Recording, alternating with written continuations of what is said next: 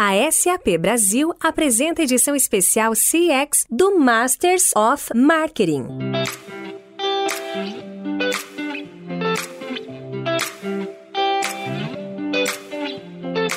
Olá, eu sou Luiz Gustavo Pacete, Head de Conteúdo da MMA Latam. Bem-vindos a uma edição especial do podcast Masters of Marketing, em parceria com a SAP Brasil, para discutir o mundo do CX. Neste episódio, eu, Fabiano Decilon, diretor-geral da MMA Latam, e João Araújo, VP de Vendas da SAP Brasil, conversamos com Cecília Dias, VP de Marketing da PepsiCo.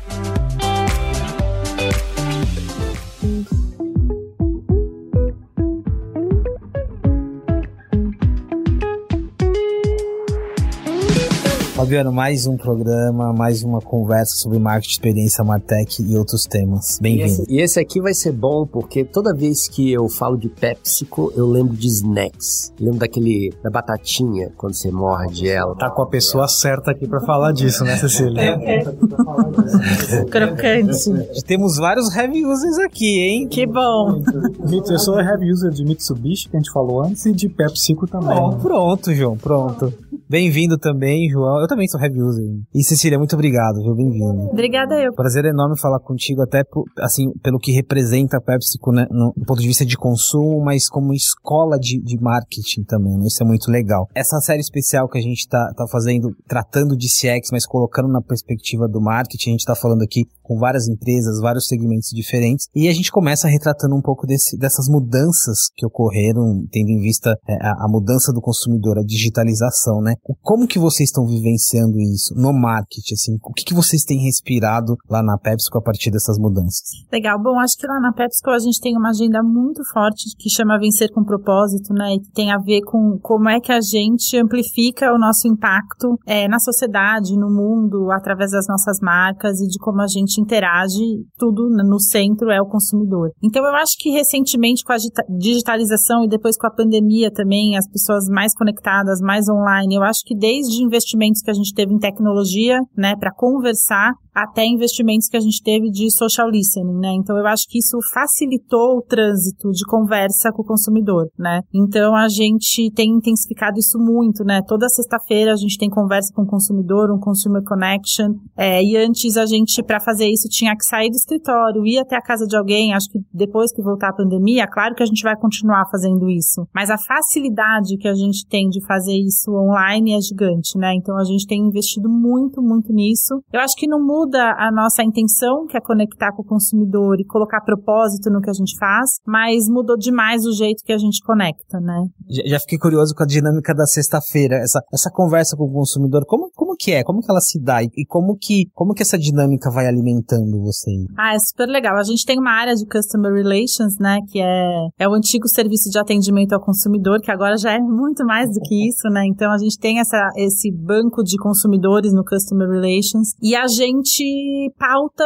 cada sexta-feira uma coisa. Então, ah, essa sexta a gente vai falar sobre hábitos alimentares que mudaram na pandemia. Ou a gente vai falar sobre expectativas alimentares depois da pandemia. Ou a gente vai falar sobre como mudou a sua relação com a comida durante a pandemia. Aí a gente escolhe alguns consumidores que têm afinidade com esse tema, pelo que a gente conhece deles, pela database que a gente tem, liga para eles, pergunta se eles topam a conversa, coloca três ou quatro consumidores no painel, numa dessas ferramentas virtuais, e a gente mesmo, dentro dentro do time, a gente se treinou e modera essa conversa. Então, são consumidores falando com a gente, consumidores conversando entre si e a gente definindo pautas, né? A gente pode falar sobre o que a gente quiser, sobre diversidade, sobre inclusão, sobre preocupação, sobre saúde mental, tudo que é importante e a gente vai vendo a afinidade do consumidor com o tema pelo banco de dados que a gente tem. Qual é o tratamento dado a essas informações? Assim, como que, qual que é o desafio depois de, de, de classificar, de pegar esses insights e transformar em, em ações?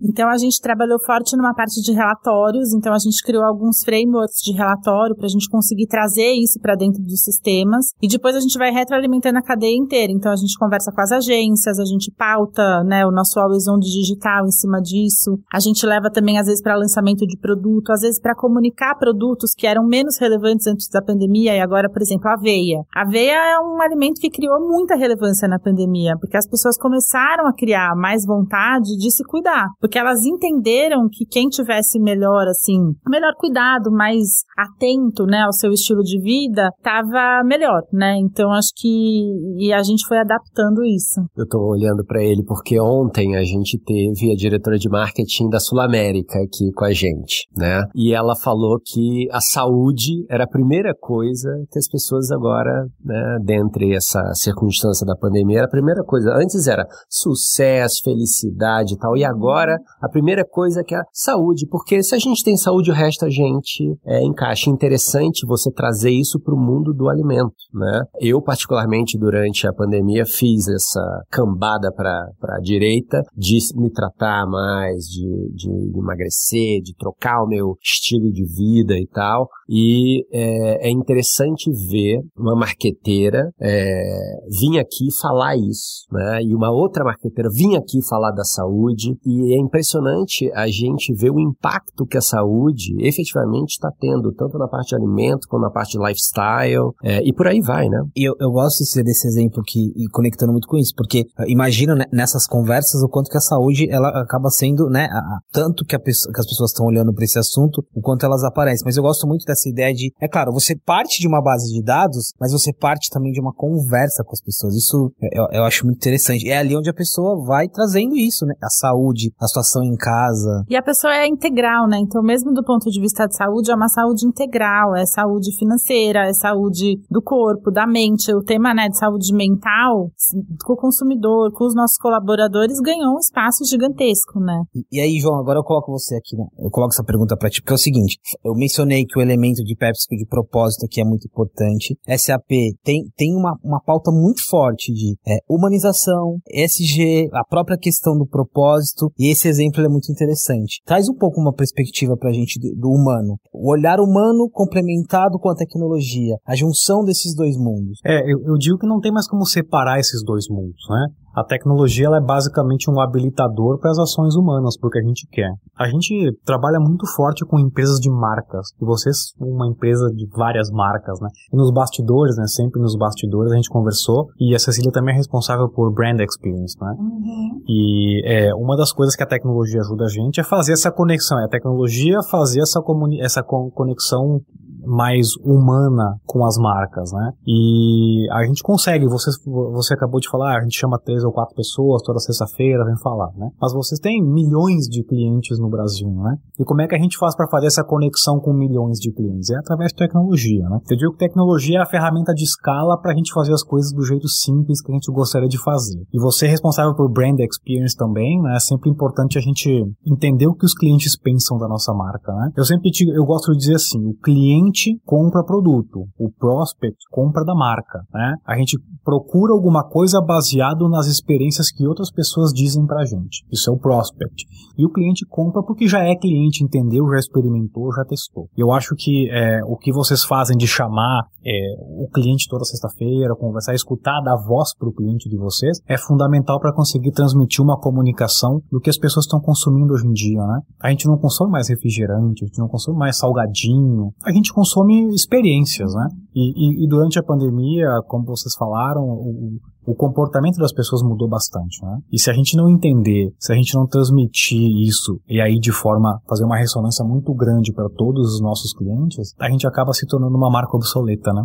As características das marcas mudam muito rápido. E a tecnologia basicamente ajuda a gente a, a, fazer essa ressonância de forma mais rápida e ampla no mercado. Deixa eu pegar esse exemplo, Cecília, do, do é, partindo ainda da nossa conversa de conhecer o consumidor, mas agora olhando para os aprendizados nessa mudança de, de, de comportamento. Porque você tem, dentro das categorias, você tem a indulgência, você tem o snack, mas você também tem a saudabilidade, e so, são vários mundos que estão conversando. O que vocês entenderam, é, os principais pontos de aprendizado da mudança de relação das pessoas com os alimentos, com a indulgência, o que ela passou a representar, com o alimento saudável, assim, o que que está muito presente nas conversas que vocês têm hoje no marketing? Eu acho que tem uma coisa do consumidor mesmo se perceber como essa pessoa que não é uma coisa só, né? Então, assim, às vezes ela está preocupada mais com a coisa da descontração, entra mais no momento da indulgência, a coisa de estar tá em casa e querer fazer uma coisa diferente. Então, receita cresceu demais. É, então, existe um momento para cada coisa, existe uma marca para cada coisa. E eu acho que uma coisa que mudou demais foi a coisa do propósito, né? Eu acho que a gente viveu um momento de sensibilização muito grande e as pessoas que já estavam, né, muito afim de falar de coisas importantes e de agendas importantes, elas estão mais tempo na social media, elas estão mais tempo vendo posts, elas estão mais tempo expostas, né? Então a gente também vem sendo cada vez mais cobrado de falar sobre outras coisas, né, que acho que é um pouco do que você estava comentando, que vai além do alimento em si, né? Não é só sobre vender salgadinho, mas eu quero saber o que que Doritos faz de diferente para o mundo. Quero saber se o ano que vem vai ter de novo Doritos Rainbow. Eu quero entender, né? E a coisa de levar a experiência para casa, né? A gente fez um, um caso super legal com o Messi para leis, que através de inteligência artificial o Messi falava o seu nome e falava algum texto que você queria e você podia mandar pro seu amigo o Messi falando contigo, né? É, as pessoas estão em casa, estão preocupadas, é uma pandemia, mas a gente também tem o nosso lado que quer descontrair, que quer se divertir, que quer ver futebol, que quer dar risada, né? Então acho que a gente começou a trabalhar de uma maneira mais leve, mas ao mesmo tempo mais consistente, todas essas facetas que as pessoas esperam que a gente cumpra. Olha eu entrando nos games, olha eu entrando nos games. Doritos, Fortnite, é, parada LGBTQIA+.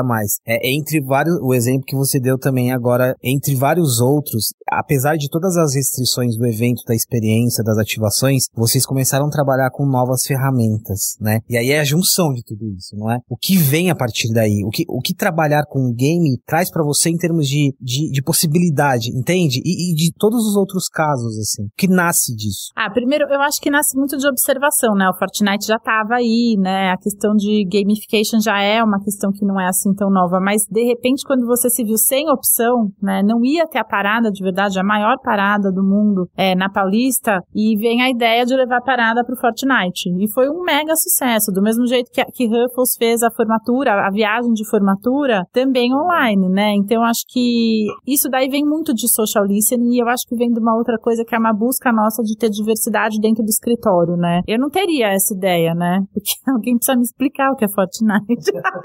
Mas alguém me explicou, né? Então, quando você ouve o consumidor e quando você tem diversidade dentro de casa, é muito mais fácil conectar isso. Então, a gente tenta ter um time que seja diverso, né? De faixa etária, de gênero, de raça, de estilo, de tudo. Eu tenho uma questão para Cecília. Você fala bastante, várias vezes em social listening, né? E um dos desafios que os nossos clientes nos trazem é como materializar isso. Né? Como é que vocês fazem na prática esse social listening?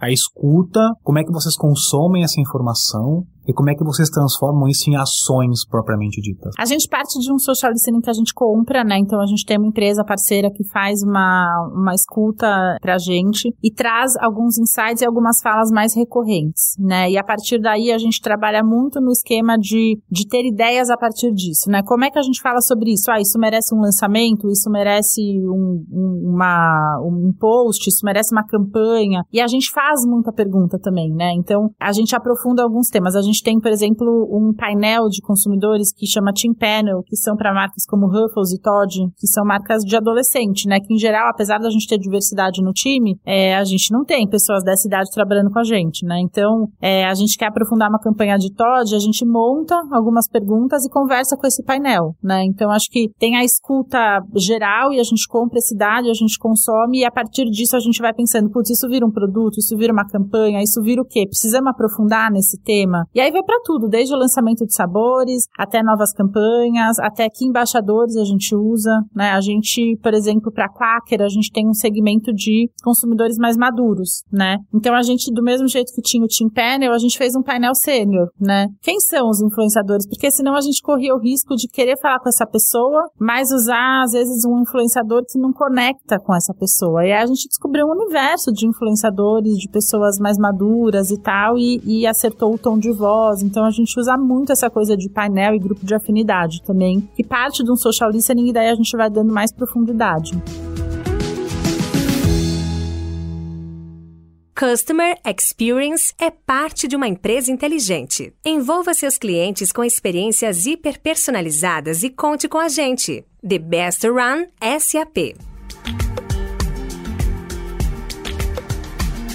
Deixa eu puxar aqui o Martech, Fabiana, porque a gente, no outro episódio, a gente comentou, nós estamos trabalhando numa plataforma de Martech, uma pesquisa, onde tem cinco segmentos importantes. E o social, ele aparece muito, muito forte como um universo que tem mu muitas ferramentas, né? O que você descreveu pra gente aqui tem muito a ver com isso, com Martech. E aí eu queria puxar a, discussão um pouco de Martech aqui pra nossa mesa. P pode ser Martech, não pode. O termo Martech tá aí, né? Mas o que você falou de diversidade do ponto de vista de recorte, de contexto, é, é um ponto importante. E a diversidade de, de expertise, de ter um programador na equipe, de ter alguém que opera uma ferramenta, uma plataforma de Martech, como que é essa diversidade que esbarra muito também na tecnologia, na construção dessa inteligência que a gente está falando aqui? Eu estava discutindo isso ontem com a, com a minha par, né, que é a pessoa que lidera toda a parte de tecnologia, porque eu acho que é, esse é um tipo de diversidade que não só a gente tem que ter no time, mas eu vejo que hoje a principal dificuldade é a coisa, às vezes,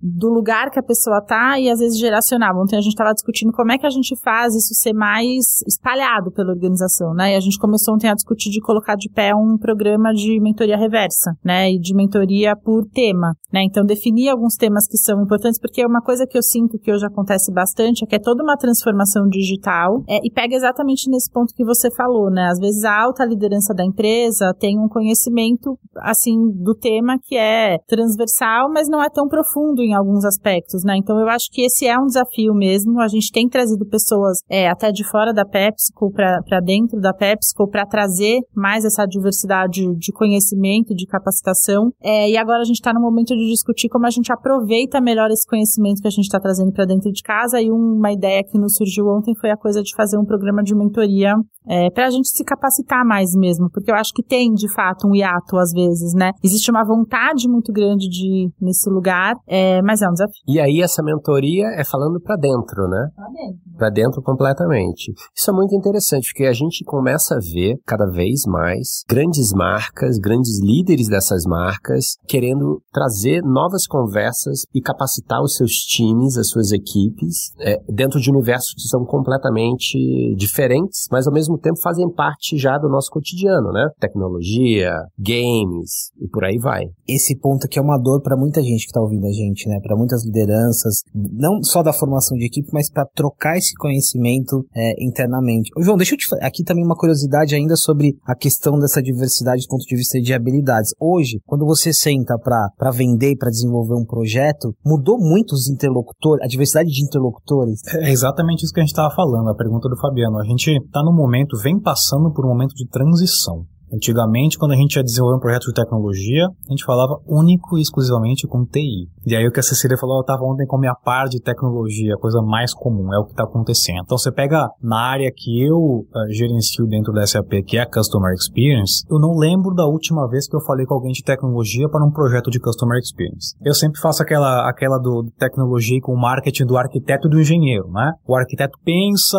idealiza e o engenheiro aterriza. Então aqui a gente, muitas vezes, vezes a gente começa a conversa com o marketing, porque no final do dia os projetos de experiência eles sempre são drivados por marketing, é normal, é natural isso, e o pessoal de tecnologia entra junto depois para entender, pessoal, isso aqui é viável, isso aqui não é viável, eu entendo que isso aqui a gente quer agora, mas eu acho que a gente tem que começar por esse caminho, e o pessoal aterriza. Então, essa comunicação ativa entre marketing e tecnologia que você mencionou, Cecília, esse é o mundo ideal, e é o que a gente mais tem visto hoje. Tecnologia democratizou muito. Quando você lê um relatório anual de empresa, todo presidente de empresa menciona transformação digital, digitalização, tecnologia, experiência é o que mais sai. A experiência do cliente, a experiência do consumidor, da marca, do empregado é o que mais sai. Então, a gente está no momento de transição de entender que tecnologia não se limita ao segmento de tecnologia dentro das empresas. Tecnologia democratizou e marketing vem tendo uma predominância muito grande, inclusive com budget de tecnologia para as áreas de marketing. Está sendo muito comum. E tem uma coisa muito interessante também. Você falou que você falou com a sua par de tecnologia.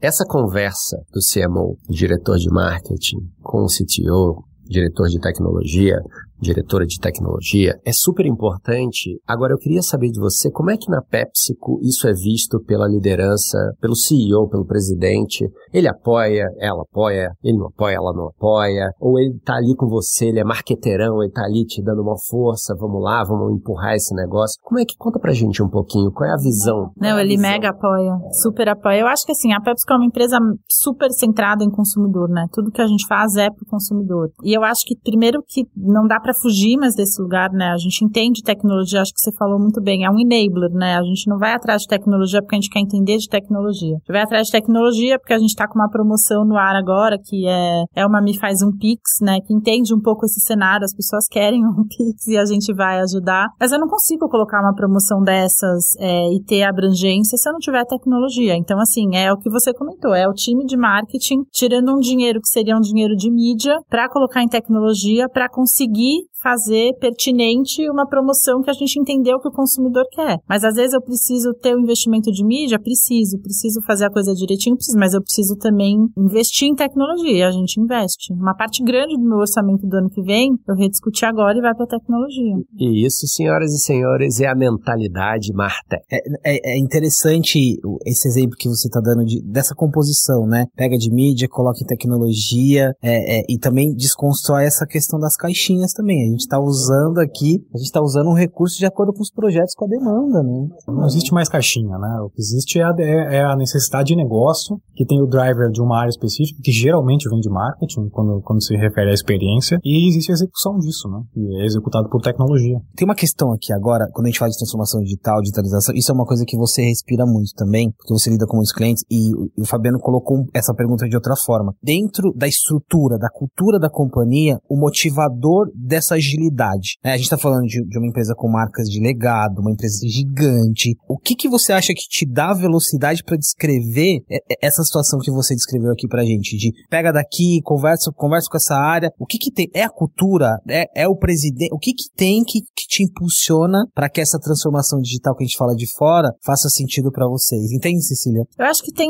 tem uma mistura de duas coisas, né? Eu acho que no centro de tudo é performance. No final das contas, você quer uma boa performance de equity, de vendas, né, e tal, e a gente vive hoje num ambiente muito exigente. Eu não posso comer bola, né? Eu preciso ter essa tecnologia, eu preciso ouvir o consumidor, porque assim, se eu quero falar sobre inclusão de gênero, de raça, sobre empoderamento feminino, eu tenho que estar falando do jeito certo, né? Então, assim, eu tenho um propósito, eu quero mover, eu quero transformar a sociedade, eu quero impactar, mas eu tenho que falar do jeito correto, né?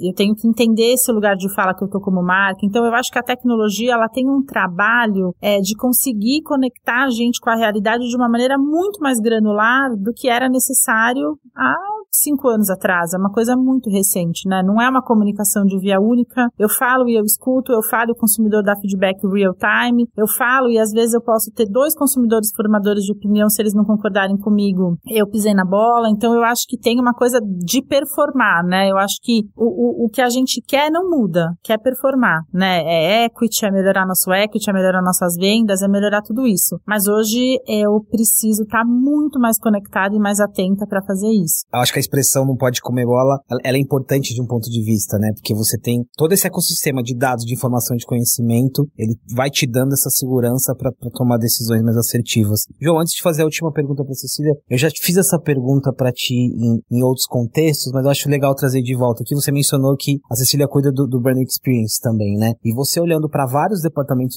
várias áreas de várias empresas, é, é cada vez mais comum, não é? Você ter ali a experiência muito integrada ao marketing, no olhar do líder. Que, que situações que você vê por aí? Todas as situações. Eu vejo em todas as situações o marketing envolvido, em todas. É, quando a gente fala em experiência, a gente fala muito experiência do cliente, do empregado, da marca e do produto, de serviço, né? Produto barra serviço. Eu nunca vi um programa de experiência de cliente funcionar se não fosse liderado por marketing. É um fato, porque o marketing naturalmente escuta muito os clientes na ponta. E o marketing naturalmente que tem a ação de ir para a ponta é, oferecer e falar e engajar o cliente. É, então, os, os programas de, de, de experiência do, do, cliente, da marca e do produto, com exceção da experiência do empregado, que, é, que geralmente tem um driver do RH, todos os programas são gerenciados por marketing e, naturalmente, integrado com tecnologia para fazer para conseguir executar isso no final do dia, né? Mas eu queria fazer só uma pergunta para você, você falando muito de É uma provocação para todo mundo aqui. É, provocação é ótimo pra gente terminar. É isso. Vocês acham mesmo que a gente ainda tá em fase de transformação digital? Ou vocês acham que esse termo já tá antigo ou vocês acham que a gente está num momento de transformação cultural? Por favor, Cecília.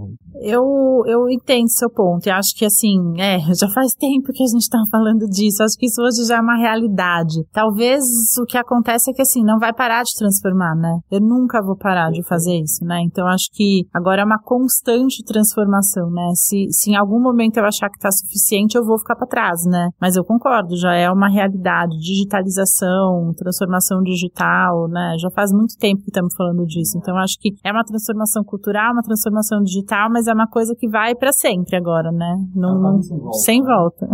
É um caminho sem volta, né? Antigamente a gente tinha meia dúzia de empresas com e-commerce, né? Agora quem não tem e-commerce não tem nada, né? Então como é que fica, como é que ficaram as empresas sem uma, sem uma estratégia digital sólida durante a pandemia? Nós, nós é, é, suportamos clientes que quase, quase fecharam as portas por não ter uma estratégia digital. E naturalmente a tecnologia vem e, e força, né? Essa o mundo vem e mostra, ó, quem não tem uma, uma estratégia digital sólida não sobrevive, né?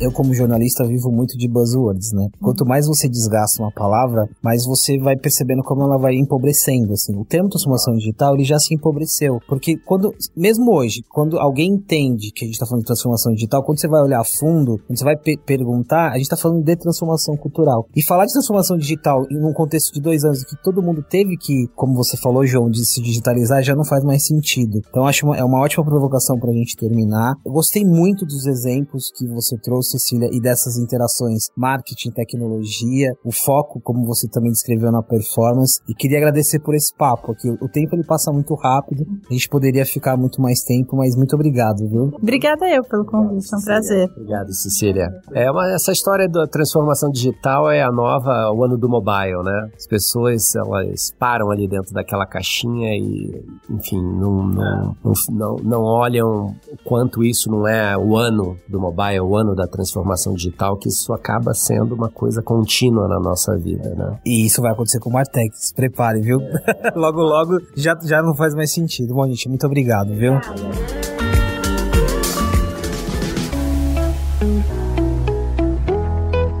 Muito obrigado pela presença em mais este episódio da série especial Masters of Marketing CX, em parceria com a SAP Brasil. Se você quer ouvir outros episódios e conectar ainda mais essas conversas, é só ir no seu agregador de áudio preferido e procurar por Masters of Marketing.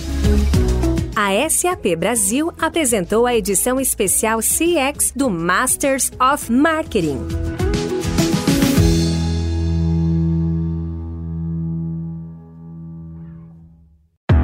Esse podcast foi produzido e editado nos estúdios da Audio Edge, uma empresa Cisneiros Interactive.